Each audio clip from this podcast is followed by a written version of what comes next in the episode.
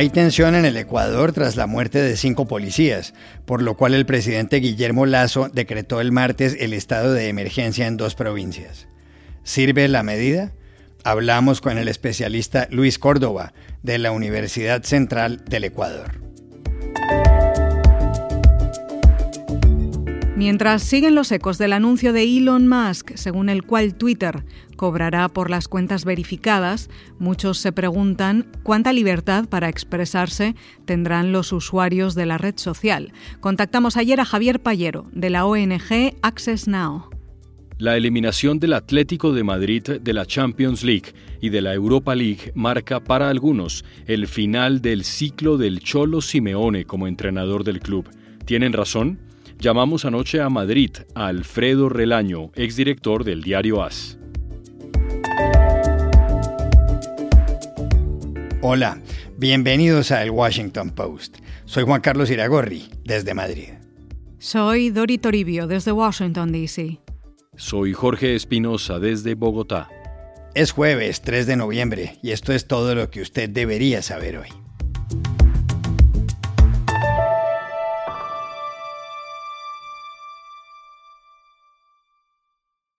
El Ecuador vive momentos de máxima tensión.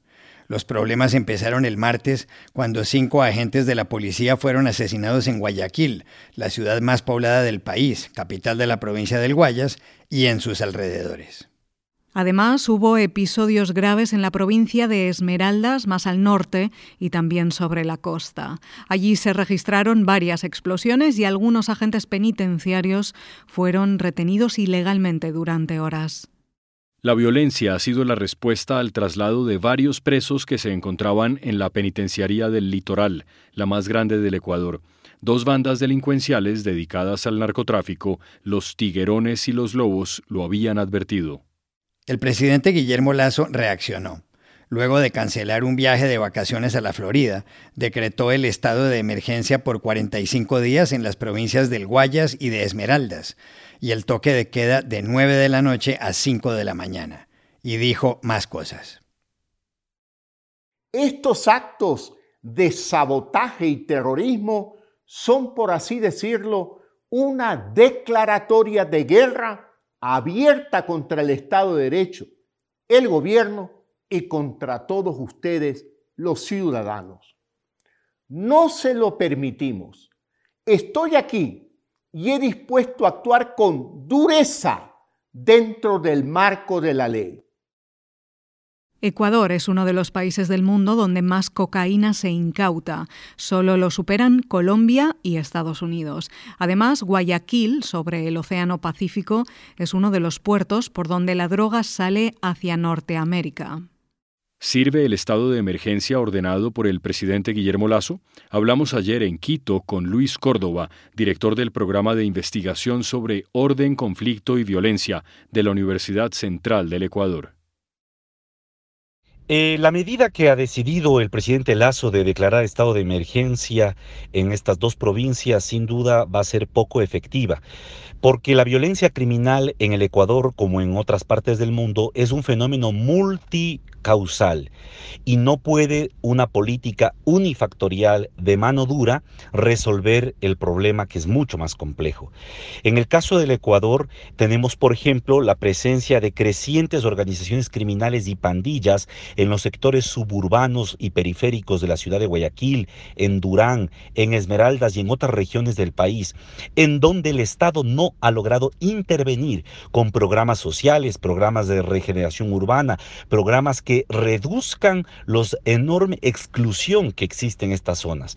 Y al no hacerlo, lo que hace es que no logra quitarle la base social de donde nuclean a sicarios, a traficantes, a microtraficantes estas organizaciones. Por otra parte, el gobierno de Guillermo Lazo se ha enfocado en declarar a los narcotraficantes como su enemigo número uno, pero ha descuidado otras economías criminales que les están dando enorme poder a los grupos que ahora eh, mantienen en zozobra al país, entre ellos la minería ilegal, la tala ilegal de bosques y el tráfico de armas. Eh, esto se entiende porque el gobierno no está reduciendo las vulnerabilidades que tiene el Estado y por lo tanto las amenazas se vuelven en enormes riesgos para el país. el desafío que enfrentamos en el Ecuador es cómo lograr recuperar el orden público y garantizar la protección de la ciudadanía sin sacrificar las reglas democráticas.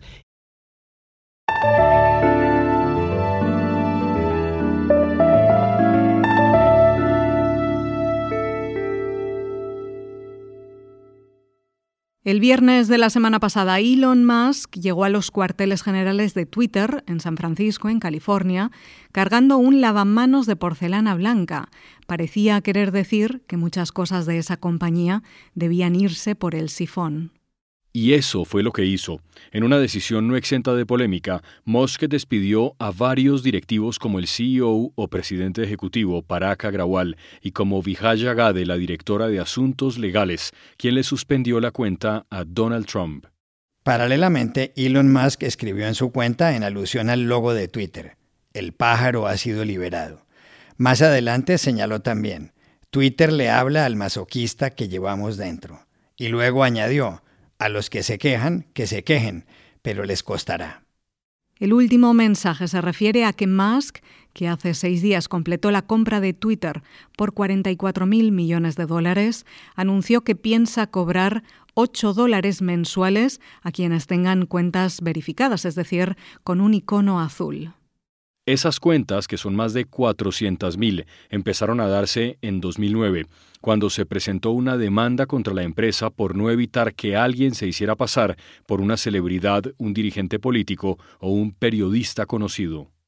En abril, Elon Musk dijo que la red social se ha convertido de hecho en la Plaza del Pueblo, y habló de la importancia de que la gente sienta que es realidad y que así se perciba la circunstancia de que pueda expresarse libremente dentro del marco de la ley.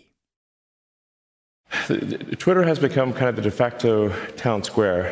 Um, so uh, it, it, it's just really important that people have the, both the, uh, the reality and the perception uh, that they are able to speak freely within the bounds of the law.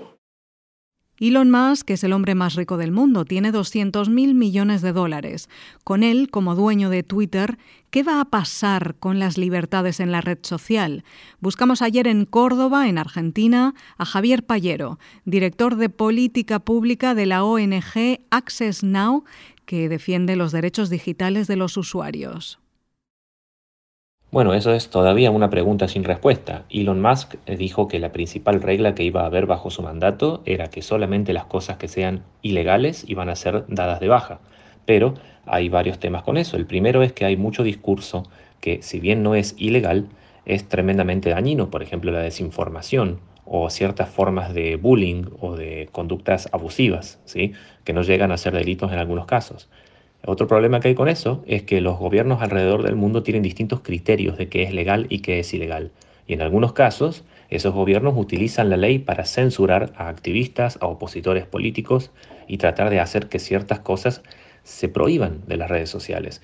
Por ejemplo, en Turquía uno, no podría hacer cierto tipo de críticas respecto del gobierno. Igualmente, por ejemplo, en India se ha intentado con diversas leyes tratar de restringir lo que se puede decir políticamente. Entonces, en ese caso, eh, apoyar la ley así tal cual y al pie de la letra podría ser en realidad una cuestión que va en contra de las libertades de los usuarios. Por eso, Elon Musk va a tener que hacer unas decisiones muy complicadas y además, siendo él una persona que tiene negocios de otro tipo, como por ejemplo los autos Tesla o los satélites Starlink, ¿sí? donde él tiene mercado en muchos países del mundo, va a tener que evaluar esas presiones eh, económicas y políticas y también estos otros desafíos jurídicos, digamos, o legales de las normas.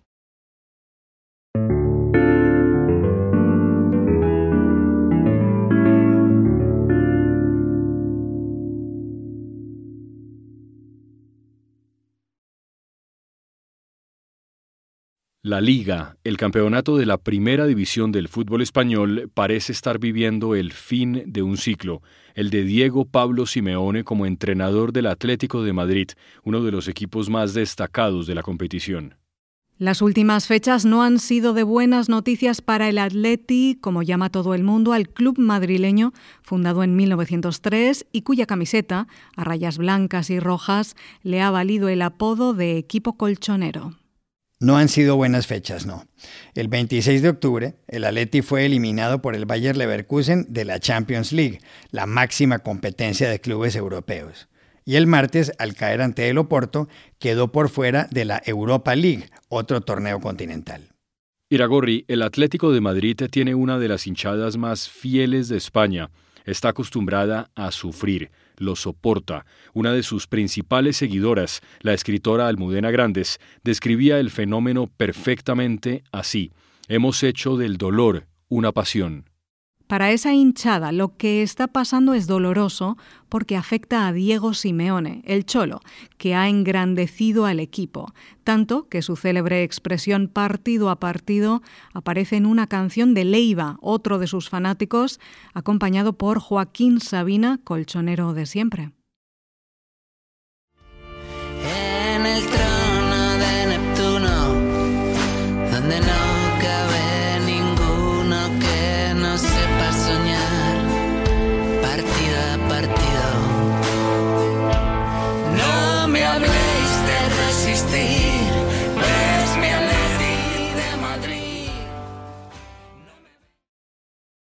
La canción, que también menciona la madrileña Plaza de Neptuno, donde los atléticos festejan sus triunfos, se hace eco de esa frase que el Cholo ha dicho repetidamente desde que llegó al banquillo del club el 23 de diciembre de 2011, hace casi 12 años.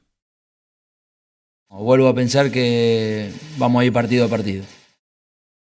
La historia del Cholo con el Atleti y su hinchada ha sido una historia de amor intenso. El Cholo nació en Buenos Aires hace 52 años. Jugó en Vélez Sarsfield, en el Pisa, en el Sevilla, en el Racing, entre otros, y también en 1994 en el Club Colchonero. Como entrenador comenzó en Racing y estuvo en Estudiantes de La Plata, en River Plate y en San Lorenzo en su país, y en el Catania italiano, hasta que llegó al Atleti.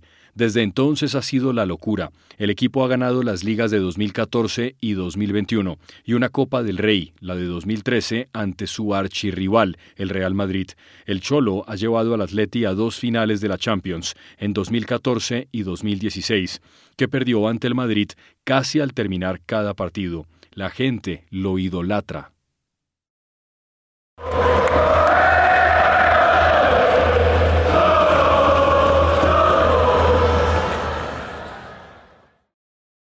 Quizá por todo eso la Federación de Historia y Estadística del Fútbol eligió el año pasado a Simeone como el entrenador de la década.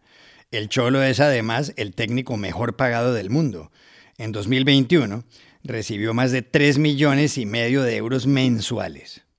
Pero ahora, con las derrotas, algunas de ellas en el nuevo estadio del equipo, el Wanda Metropolitano, las cosas han cambiado. Se acaba su ciclo en el Atlético. Llamamos ayer a Madrid a Alfredo Relaño, exdirector del diario deportivo AS. Diez años largos lleva el Cholo Simeone en el Atlético de Madrid y han sido los mejores de su historia. Nunca el Atlético había tenido un periodo tan fructífero en el que ha conseguido consolidarse no solo entre los tres primeros de España, que lo había estado con frecuencia, sino entre los mejores de Europa. Ahí no había estado nunca el Atlético. Y además ha construido un nuevo estadio y además ha provocado un movimiento de fe en todo el club enorme. La afición ha estado años cantando ole, ole, ole, Cholo Simeone, se ha convertido en una especie de líder social.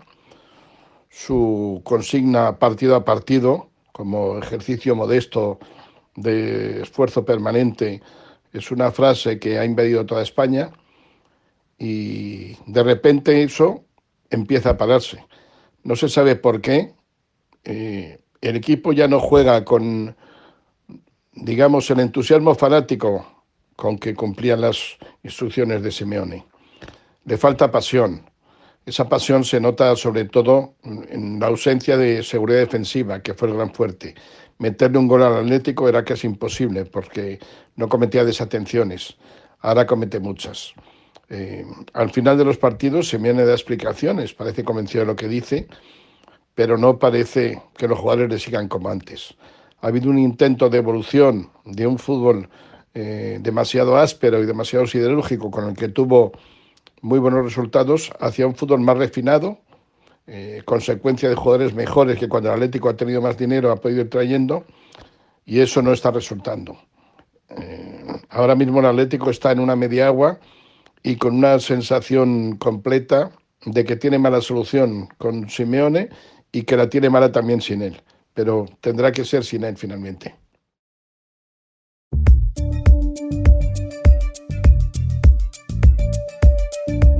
Estas son otras cosas que usted también debería saber hoy. En Brasil, miles de seguidores del presidente Jair Bolsonaro se reunieron ayer frente a cuarteles en Sao Paulo, Brasilia y Río de Janeiro para pedir una intervención militar contra el gobierno electo de Luis Ignacio Lula da Silva, que derrotó a Bolsonaro en las elecciones del domingo.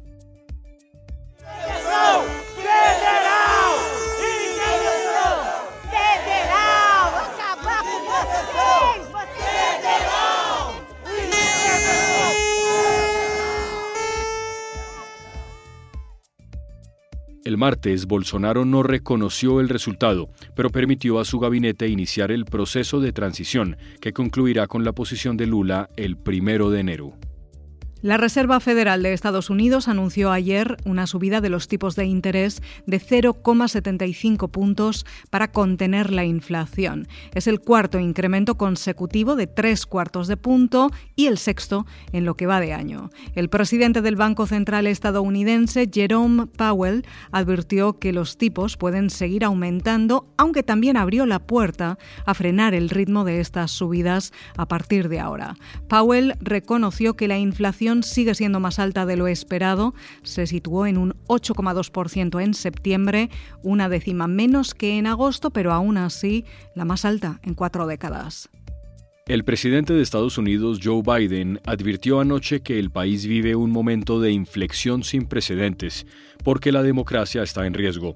En un discurso en horario de máxima audiencia desde Union Station, la estación de tren de Washington, dijo que las elecciones de mitad de mandato que se celebran el martes que viene son los primeros comicios desde el asalto al Capitolio el 6 de enero, y añadió, me gustaría poder decir que el ataque a nuestra democracia terminó aquel día pero no puedo. This is also the first election since the events of January 6th, when the armed angry mob stormed the U.S. Capitol. I wish, I wish I could say the assault on our democracy had ended that day, but I cannot. Biden dijo que muchos candidatos republicanos que cuestionan el sistema electoral no aceptaron los resultados de las presidenciales de 2020 y que quizás no acepten los del 8 de noviembre, y culpó a Donald Trump.